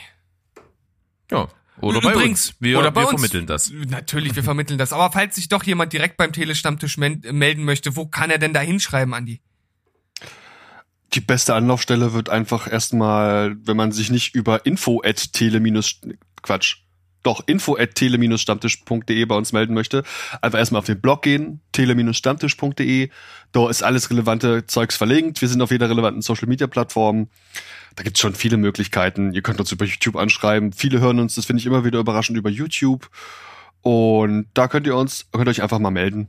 Macht euch einen Eindruck davon, ob ihr Bock drauf habt, ob das was ist, womit ihr, was ihr euch vorstellen könnt, wo ihr immer mal was beitragt und dann könnt ihr euch da einfach direkt an uns wenden. Oder eben, wie Jo. gesagt, info at tele-stammtisch.de.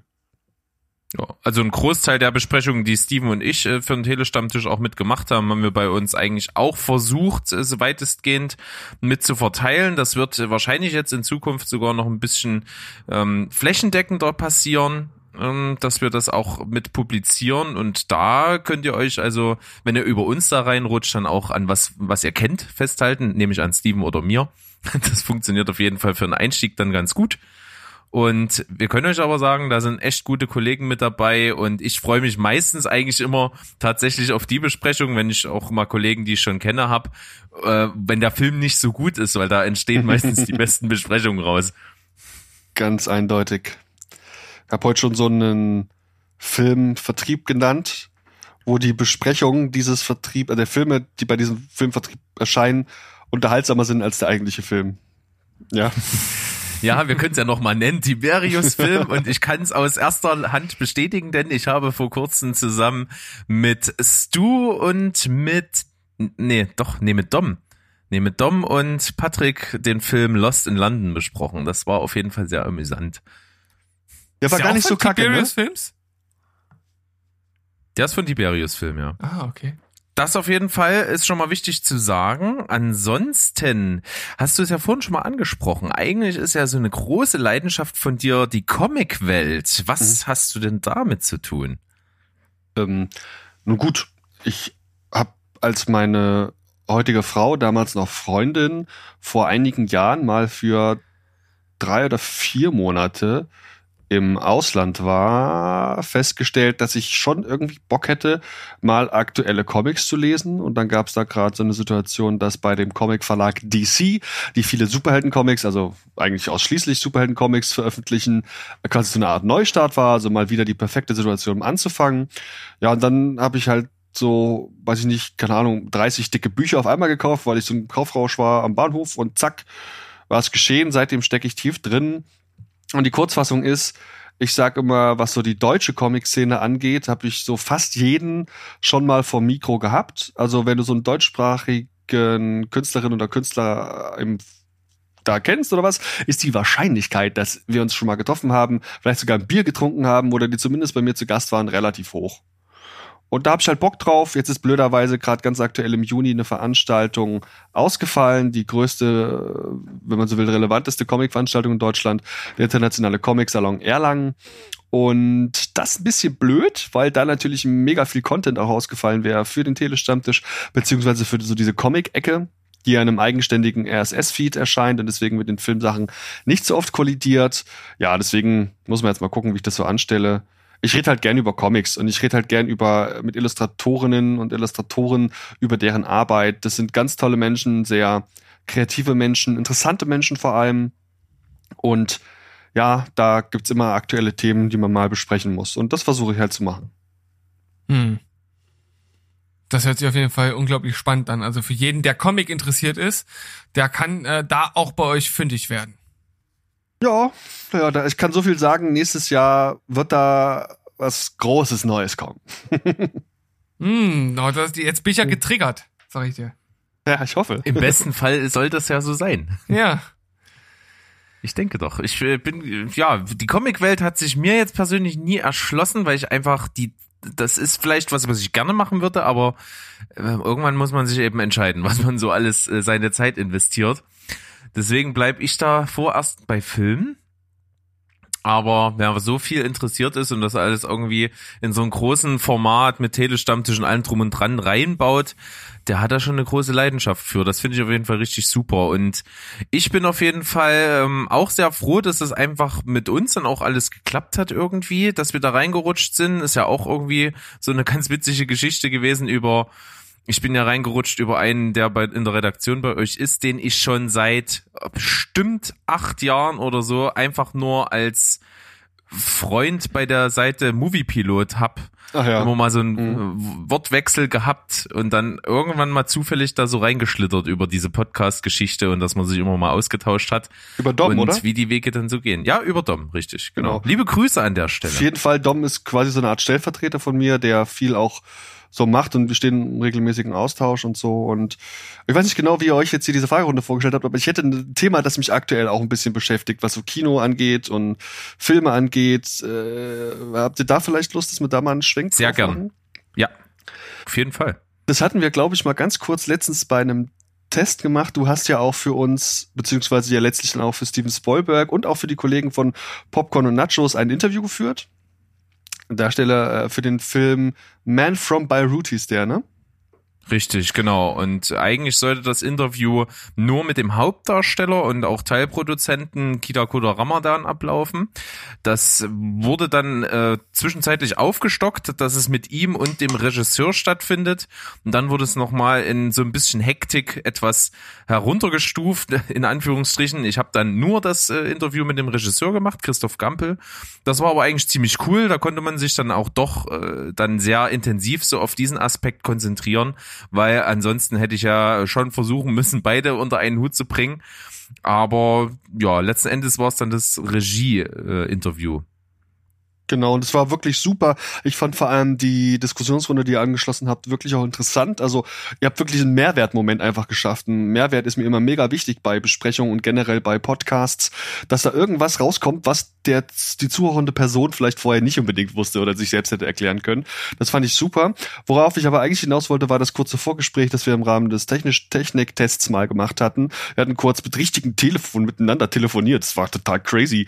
Und da aktuell anders, fangen wir anders an. Also mich beschäftigt gerade diese Frage, okay, Streaming, Corona, bla, Kinos, Kinos gehen zu. Gerade aktuell hat in Stuttgart das, ich glaube, ein Ufa-Palast, irgendein Ufa-Cineplex-Kino macht zu, weil die halt diese Monate gerade nicht quasi ähm, ja, überstanden haben. Und was ich mich ja frage, ist auch vorhin auf die Frage mit dem Cineasten, was ist ein Cineast? Was ist ein Cineast nur jemand, der das Kino liebt oder auch ist es jeder, der die Filme liebt? Muss man da unterscheiden? Ist jeder Filmfan ein Cineast und andersrum?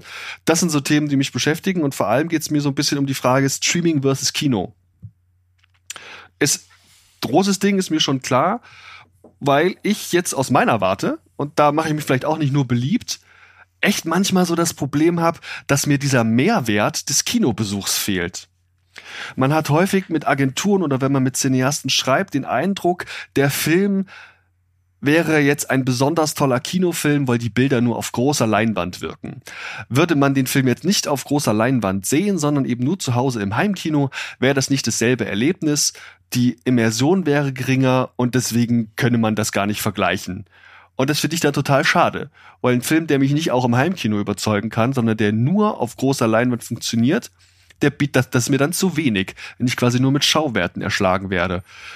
Und frag mich nicht, ob ein Film nicht auch irgendwie mehr haben muss und deswegen auch im Heimkino funktionieren muss. Oder anders gefragt, sind, sollten Kino mehr sein, Kinos mehr sein als reine Lichtspielhäuser, als reine Abspielhäuser oder Abspielorte für Filme?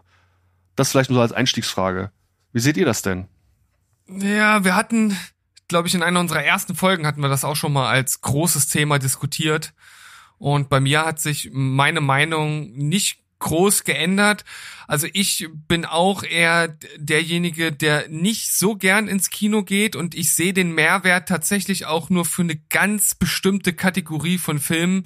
Und das sind halt einfach große Actionfilme, die fürs Kino produziert werden. Also wo wirklich diese riesige Leinwand und die Surround-Anlage einfach einen Mehrwert bieten, den man zu Hause in der Regel nicht reproduzieren kann. Also bestes Beispiel ist für mich zum Beispiel Gravity. Das Mhm. ist so ein Film, der, der ist halt fürs Kino gemacht. Aber Du hast ja gefragt, so ein Film muss ja auch zu Hause funktionieren und ich habe den zu Hause auch noch mal geguckt und für mich persönlich, aber ich finde den Film auch generell einfach grandios, hat er halt kein Stück an Faszination verloren. Und ich habe zu Hause keine Surround-Anlage, ich habe keinen riesen Superfernseher und äh, fand den Film halt trotzdem überragend. Und deshalb muss ich aus meiner Warte schon die Frage stellen, inwieweit Kino mir persönlich halt noch einen Mehrwert bietet.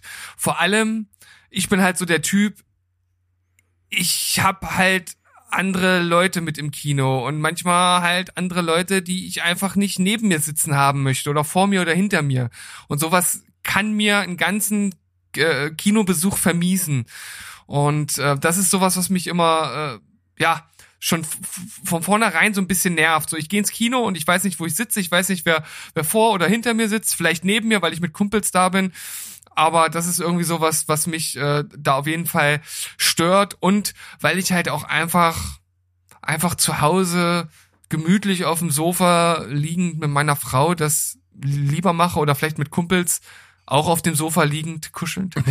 Kuschelnd Ähm, mit mir immer. Mit, mit, ja, mit dir, so wie letztens bei, Grundvoraussetzung für jeden Filmabend. so, so, so wie letztens bei Rambo 5, da haben wir uns auch äh, richtig schön In den aneinander Armen gelegen, gekuschelt. ja. Nee, aber das ist so, so grundsätzlich meine Meinung dazu.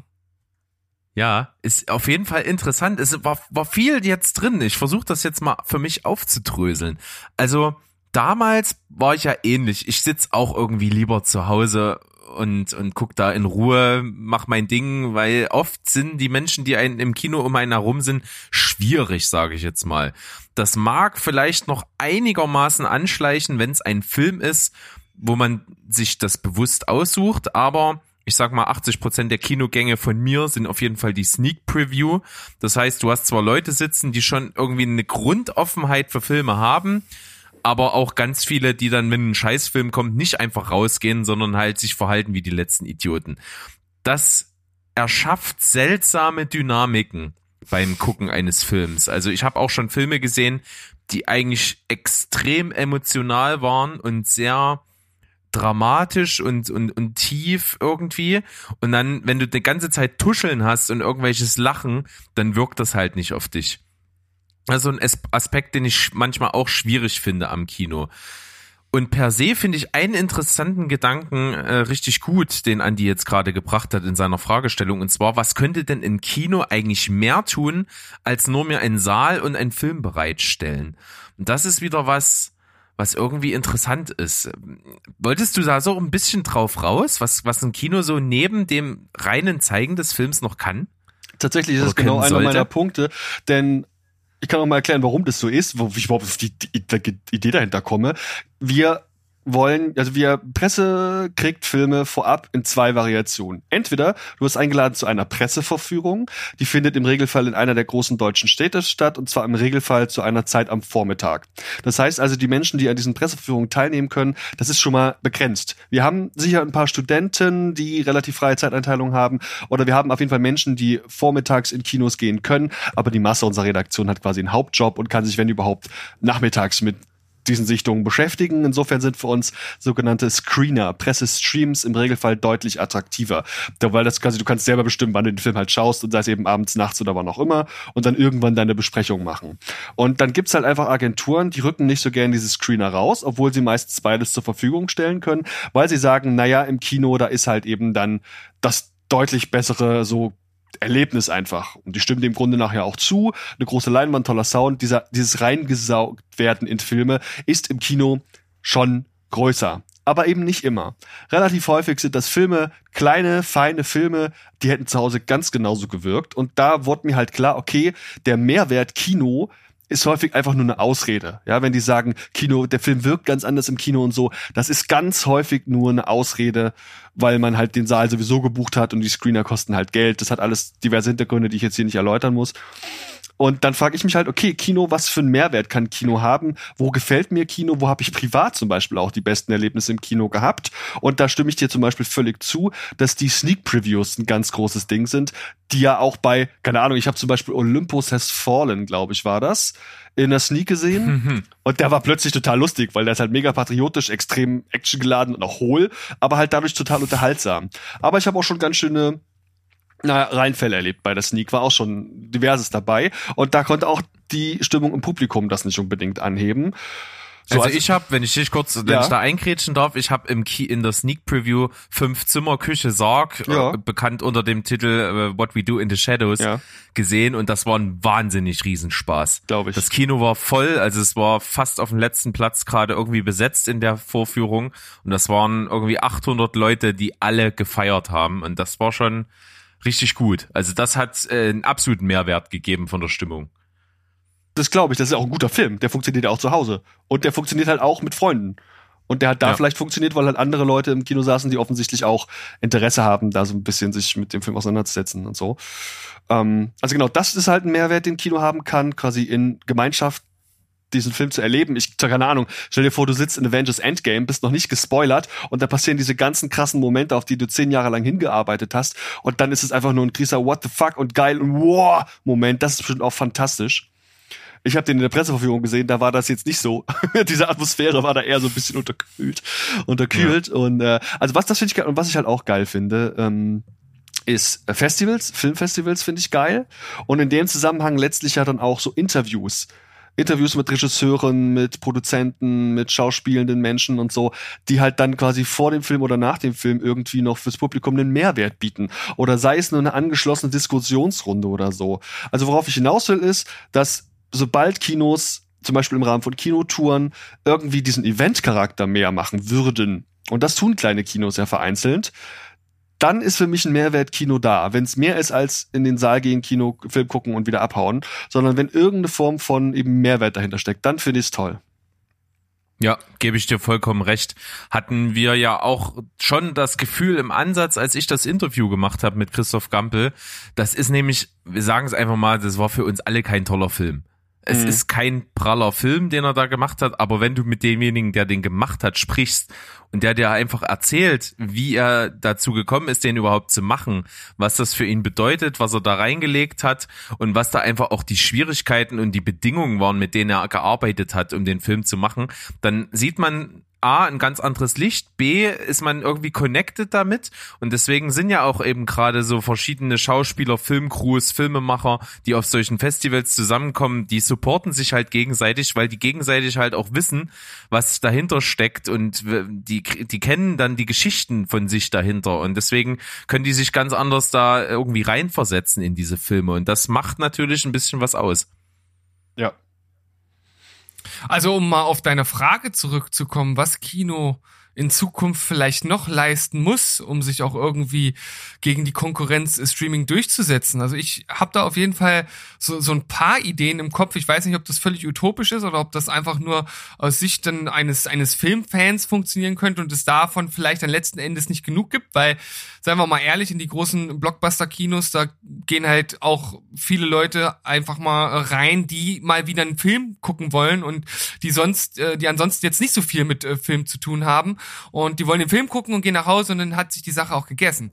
Aber vielleicht Ja, so Kategorie, äh, ich kauf mir äh, zwei Kilo Eimer Popcorn, zwei Liter Flasche Pepsi und, und, und freue mich halt, dass ich äh, Fast and Furious 500 sehe. Und, und suche Ahnung. den Film erst an der Kasse aus, wenn ich ganz vorne stehe und blockiere die ganze Schlange. Das kann ich absolut nicht nachvollziehen, ehrlich nicht, wirklich nicht. Null.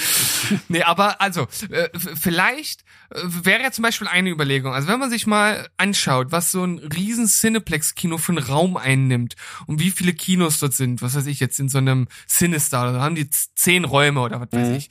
Die sind ja teilweise riesig. Wenn man diesen Raum, den man hat, teilweise dafür nutzen würde, um ganz, ganz viele kleine Kinosäle zu machen, die man sich zusammen mit seinen Freunden mieten könnte.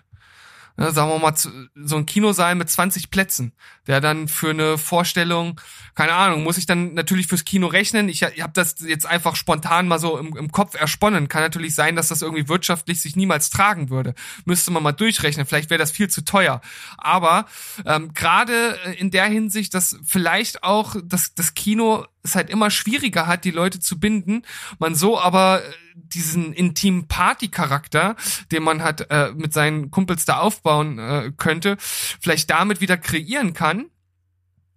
Äh, Wäre das vielleicht eine ganz interessante Idee? Das ist so das eine, was mir so äh, in den Kopf kommt. Kann ich da kurz gesagt, was so- einwerfen zu? Ja. Also ich, das finde ich nämlich eine super Idee. Einzelne Kinos bieten das ja auch schon an. Man muss sich einfach im Klaren sein, dass die Anmietung eines so eines Kinosaals vormittags günstiger ist als nachmittags, weil du Ja. nachmittags quasi kompensieren müsstest, was Leute für ein Kinoticket ausgeben würden bei einem Standardfilm. Aus dem Grund Ja. finden die meisten Presseverführungen ja auch vormittags statt, also unter anderem deshalb, weil da einfach die Anmietung der Säle günstiger ist als nachmittags. Hm. Ja.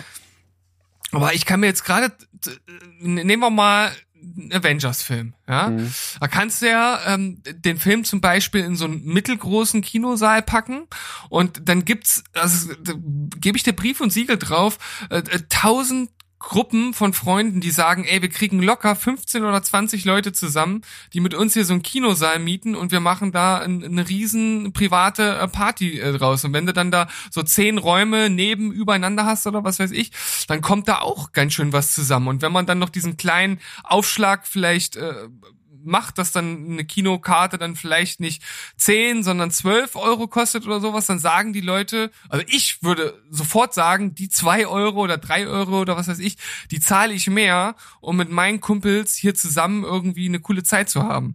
Und wenn die Kinos wirklich extra für sowas eingerichtet würden und man den Platz ökonomisch vernünftig aufbauen würde und verteilen würde, dann äh, könnte ich mir irgendwie vorstellen, so ganz ad hoc, dass das irgendwie funktioniert. Aber vielleicht bin ich auch völlig auf dem falschen Dampfer, keine Ahnung. Aber es ist für mich eine äußerst coole Vorstellung. Ohne Frage. Ja.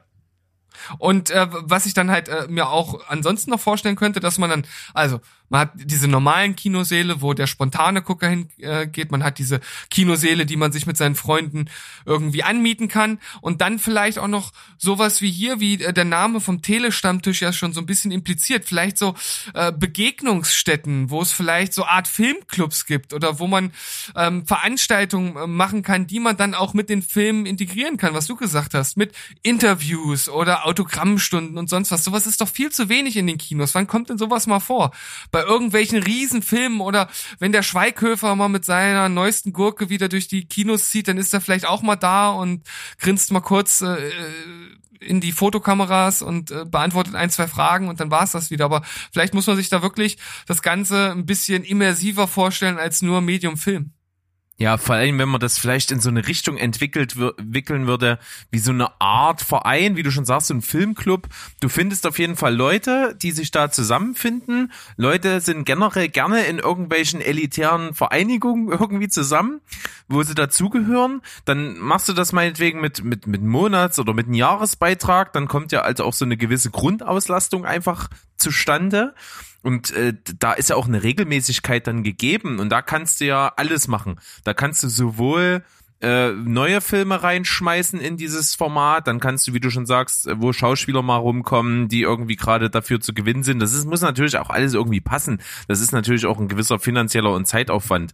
Aber du kannst natürlich auch dann äh, alte Filme äh, Vorführungen machen und so, wo auch jeder Cineast oder äh, Kinoliebhaber oder Filmliebhaber oder wie du es jetzt nennen willst, halt Bock drauf hat. Also Mhm. du kriegst dann über diese Gruppen, über diese Clubs ja dann durchaus auch eine Dauerauslastung und auch einen dauernden äh, monetären Zufluss für das Kino hin. Definitiv. ja, auf, ja. auf, jeden Fall, ja. Und nur um das nochmal klarzustellen, ähm, weil du ja auch sagtest, es gibt ja schon sowas mit äh, Kinoseele mieten und sowas. Ähm, ja, das gibt's, aber ich äh, beziehe das natürlich explizit auf aktuelle Kinofilme. Ne? Also, dass man dann sagen kann, äh, das Kino hat jetzt die, was weiß ich, zehn Filme, die zurzeit aktuell laufen, irgendwie da. Und ähm, man kann sich dann äh, aussuchen, man möchte jetzt den Avengers Endgame in, in dem Kino für 20 Leute gucken und stellt sich dann da irgendwie was zusammen, um das zu schauen. Also nur nochmal, dass es da keine Missverständnisse gibt, so nach dem Motto, ja, sowas Ja. gibt's ja schon. Ich bin mir relativ sicher, dass, dass die Hm. meisten Kinos, wenn man die mal anfragen würde, dem auch nicht im Weg stehen würden. Also die machen dann für dich halt eine extra Spielzeit auf und die machen dir halt einen extra Saal auf. Und wenn du halt das Geld mitbringst, dann machen die alles für dich. Also das ist ja jetzt nicht unüblich. Es gibt ja auch Vorträge in Kinos und so. Das sind alles angemietete Säle. Ich glaube, das kann man im Grunde nach jetzt schon machen. Macht halt keiner, weil es teuer ist. Mhm. Ja, und wahrscheinlich, weil du so ein, so ein 800 äh, äh, Plätze Saal, da musst du wahrscheinlich ein Ja, paar, genau. Ja, paar ja. tausend Euro hinlegen. Ja, und weil es natürlich jetzt aktuell momentan so ist, dass das Kino selbst, also für die Betreiber ist es viel zu aufwendig, die haben gar keine Lust, das zu machen, weil die sich sagen, es geht doch schon alles. Können doch hier irgendwelche Leute kommen, hier ein schönes Konzept hinlegen, das Geld auf den Tisch packen und dann können sie unseren Kinosaal von mir aus haben.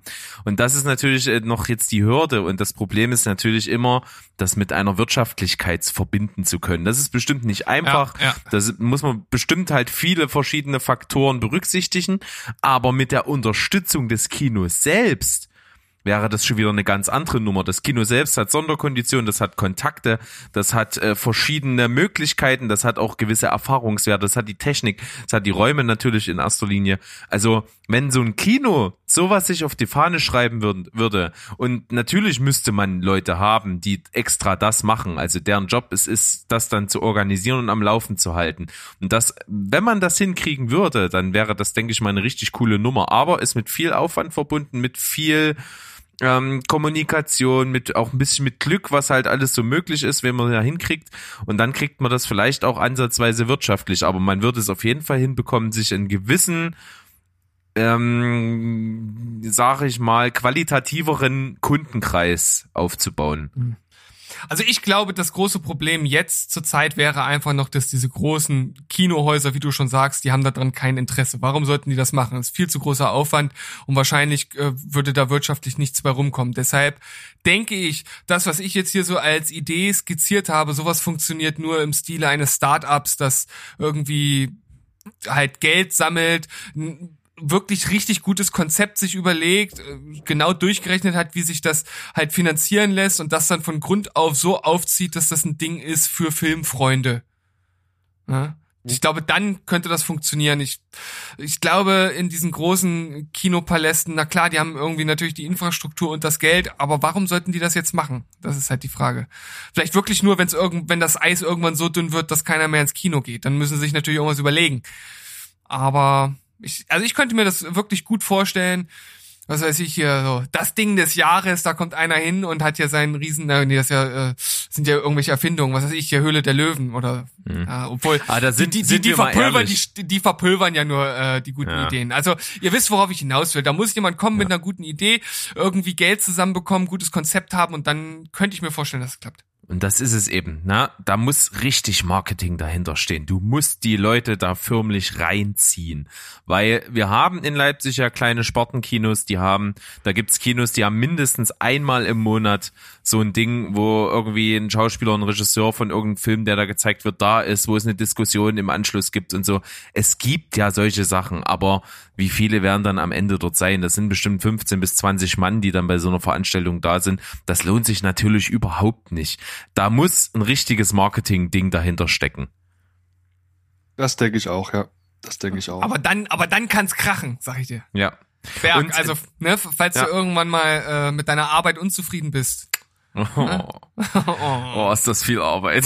Ja, das, davor graut's mir auch. Ich, ich überlege mir auch, oder manchmal denke ich so, was für einen Job könnte man machen, den man wirklich voll unterstützt und der am, der, der, der einfach wenig Arbeit hat. Und ich glaube, der gehört überhaupt nicht dazu. Nee, definitiv nein. Was man aber noch sagen kann, was so ein bisschen mit dazugehört, ist natürlich auch die ganze Grundfrage, dass ja aktuell der Trend ja vom Kino weggeht Richtung Streaming. Es ging ja jetzt gerade darum, was könnte man dagegen tun, aber die Frage ist ja eben auch, wie sehr kann man das noch, äh, sag ich mal, aufhalten überhaupt? Das ist halt die Frage. Und äh, was so produziert wird für Streamingdienste aktuell, ist halt ja schon völlig auf Streaming ausgelegt. Ne? Du hast gerade Netflix, alles was Netflix Eigenproduktionen sind, da habe ich mich jetzt vor kurzem mit einer Freundin unterhalten, ist halt alles, es sieht halt fast alles gleich aus, ist fast alles von der Art her, wie die Handlung abläuft. Das ist halt alles irgendwie schon fast Einheitsbrei, auch wenn es absolut hochwertiger Einheitsbrei ist. Ja, ist immer so ein bisschen eine Frage der Bubble. Ich stimme dir schon zu. Man erkennt Netflix-Produktion häufig an der einfach an allein schon an an der Farbwahl, also am Farbschieber erkennt man schon relativ viel, in welche Richtung man das alles schieben kann und so. Und man sieht auch Unterschiede zwischen Amazon-Produkten und eben Netflix-Produkten und so. Das ist aber wirklich eine Frage der Bubble. Ich sag dir wirklich als jemand, der echt alles guckt, was ihm übrig bleibt an Streams, es gibt eine Menge Zeug. Und davon ist halt nicht alles nur Netflix und so. Es gibt eine ganze Menge Filme, die kann man nicht vorhersehen, die haben andere Erzählstrukturen, die guckt halt kein Mensch im Vergleich. Und das ist ähm, wirklich, glaube ich, ein bisschen eine Frage der Bubble auch, in der man lebt. Ja, auf jeden Fall. Ja, auf jeden Fall ein Riesenthema, das du hier aufgemacht hast. Ich, ich hoffe, wir konnten äh, ein bisschen dein, deine Antwortgelüste stillen. Oh, mit Baby, dem, yeah. was wir hier so rausgeworfen haben. Auf jeden Fall. Und ich weiß nicht, also ich, ich habe jetzt äh, gar nicht mehr so viel dazu beizutragen. Berg, hast du noch abschließende Gedanken? Nein, also ich glaube so, wir haben schon ein paar Gedanken einfach in die Richtung formuliert, was könnte eigentlich Kino tun, um wieder äh, sexier zu werden, ja, für die Leute, die da draußen sind und in Scharen in die Kinoseele strömen. Das ist natürlich eine absolut interessante Geschichte. Äh, alles, was jetzt so Richtung, wie, wie äh, welchen Stellenwert hat Streaming geht, das haben wir ja auch schon ab und zu mal besprochen, aber jetzt gerade so dieser Aspekt, was können Kinos eigentlich tun, ist interessant und ich muss sagen, ich entdecke trotzdem jetzt aktuell immer mal wieder auch Trends bei mir selber, dass ich mir immer häufiger denke, oh, den Film würde ich eigentlich gerne mal im Kino sehen. Das hatte ich nie, aber das habe ich jetzt tatsächlich immer mal häufiger. Das sage ich auch ständig, wirklich sehr oft, gerade bei so Klassikern, wo es immer heißt, den musst du gesehen haben und so. Die würde ich gerne im Kino sehen. Ich würde gerne einen Moment haben, wie die in 70ern, 80ern, 90ern im Kino saßen und haben den erstmalig gesehen. Und ganz ehrlich, wenn diese Punkt stimmen würde mit, Kino hat eine riesen Atmosphäre und Kinofilme wirken im Kino ganz anders als zu Hause. Wenn das ein wirklich für die Masse relevanter Punkt wäre, hätten wir deutlich mehr Wiederaufführungen. Und zwar gut besuchte Wiederaufführungen. Aber die sind die absolute Ausnahme und auch nur von den Mega-Blockbustern. Und insofern finde ich das Argument eher dünn.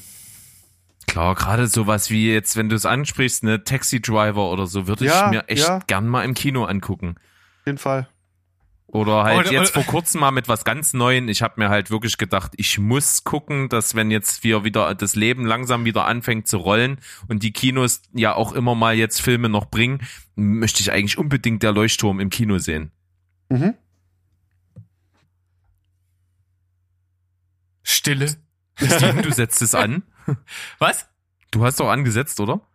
Hab ich? Kurzzeitgedächtnis. Weg. Zack. Wusch. Wusch aus meinem Käse hören direkt ins Nirvana. Na, macht ja nix. Ähm, ja, also ja, interessant. Vielleicht kommen wir irgendwann mal dahin. Wir werden es beobachten, wie die Entwicklung dieser Streamingdienste und Kino und allen drum und dran so stattfindet. Äh, aber die Situation mit Corona und so hat da nicht gerade äh, fürs Kino eine Lanze gebrochen. Das kann man noch mit dazu sagen. Also es ist, glaube ich, jetzt fast eher der Effekt, dass sich viele noch bequemer irgendwie zu Hause mit Streaming und Filmgenuss auf der Couch einrichten. Hm, ja. Das kann sein. Das kann wirklich so sehr gut wird sein. es. So wird es wahrscheinlich kommen, beziehungsweise wenn es nicht schon so ist. Und es, es wird wirklich schwierig aufzuhalten sein, wenn nicht irgendwas dem entgegengesetzt wird. Und das ist ja das, was ich äh, schon ein bisschen so hab anklingen lassen. Da muss irgendwas von den Kinos, glaube ich, in nächster Zeit kommen, um die Leute zurückzuholen, weil ansonsten wird's immer weniger. Da werden die noch zu den großen Actionfilmen ins Kino und das war's. Ja. Okay, Mensch, Ja. Andi, Schön war's. da hast du, hast du deine erste Gastfolge bei uns absolviert. Vielleicht wird's ja noch mal eine zweite geben. Also es wird bestimmt Möglichkeiten dazu geben. Sehr gern. Sehr gern. Sehr schön. Also wir bedanken uns auf jeden Fall recht herzlich und hoffen auch, dass unsere Zuhörer definitiv nochmal jetzt den richtig letztendlichen Telestammtisch-Kick bekommen haben. Ja, jetzt äh, jetzt gibt's keine Ausreden mehr. Man kennt jetzt das Konzept, man weiß, was einen erwartet und doch irgendwie nicht. Das ist das Coole. Ähm, das ist sehr spannend. Wir sind auf jeden Fall weiterhin mit dabei mit schönen Besprechungen. Wir bedanken uns bei dir für die Zeit heute. Ich habe mich zu bedanken, Ja. auch mal grundsätzlich für die ganzen vielen tollen Beiträge. Das ist schon top, was ihr da abliefert, Jungs. Ich sag's ja auch mal hier, wenn andere Kollegen was machen, dann muss ich da manchmal noch hier und da einen Schnitt machen, muss noch ein bisschen nachbearbeiten und so. Aber ihr habt nicht nur eine super Option gefunden, Spuren zu synchronisieren. Nein, ihr sprecht auch top. Ich muss bei euch nahezu nichts schneiden. Also an euch da draußen, das, was ihr hört, ist schon ziemlich nah an dem dran, was auch original aufgezeichnet worden ist. Da ist nicht viel Nachbearbeitung nötig. Da Komplimente von meiner Seite aus und Dankeschön. Ja, danke. Das- und das ist ein super das, Stichwort. Wollte ich gerade sagen, das, das ist perfektes Stichwort Berg, denn Denn man kann sich davon richtig selber überzeugen. Wir haben es angekündigt und wir nerven euch jetzt jede Folge damit. Am 28. Juni, 15 Uhr, gibt es unseren Live-Podcast, unseren ersten. Da könnt ihr euch davon überzeugen, dass wir hier wirklich so gut wie fast eigentlich überhaupt nichts schneiden. genau. Und ja, mit diesem Forecast sozusagen auf das, was noch kommt und vielleicht auch der kleinen Ausschau auf unsere nächste Folge. Dort werden nämlich Berg und ich um unsere Liste mit den Geheimtipps wieder öffnen und einen zweiten Teil davon erstellen. Es ist also wieder Zeit für die zehn besten Geheimtipps Teil 2. So sieht's aus. Und der Andi war bestimmt nicht der letzte vom Telestammtisch, der hier zu Gast ist. Könnte noch mal passieren diesen Monat. Wir wissen's nicht. Mal sehen. Ansonsten, also nochmal vielen Dank. Wir verabschieden uns eigentlich an der Stelle, lassen Andi jetzt nochmal seine letzten Grußworte und dann kommen wir mit unserer Verabschiedungsfloskel um die Ecke. Vielen lieben Dank für die Einladung. Liebe Grüße an die Hörenden von Steven Spoilberg und dem Telestammtisch und natürlich auch nochmal ganz, ganz, ganz liebe Grüße an alle Mitglieder der Redaktion vom Telestammtisch. Ohne euch wäre das alles nix. Ihr seid die geilsten. Dankeschön. Und mit dieser schönen Nachricht beenden wir die Sendung mit Tschüss, Ciao und Goodbye. Bleibt spoilerfrei und hört in den Telestammtisch rein. top. Echt top. Tschüss. Tschüss. Bye bye.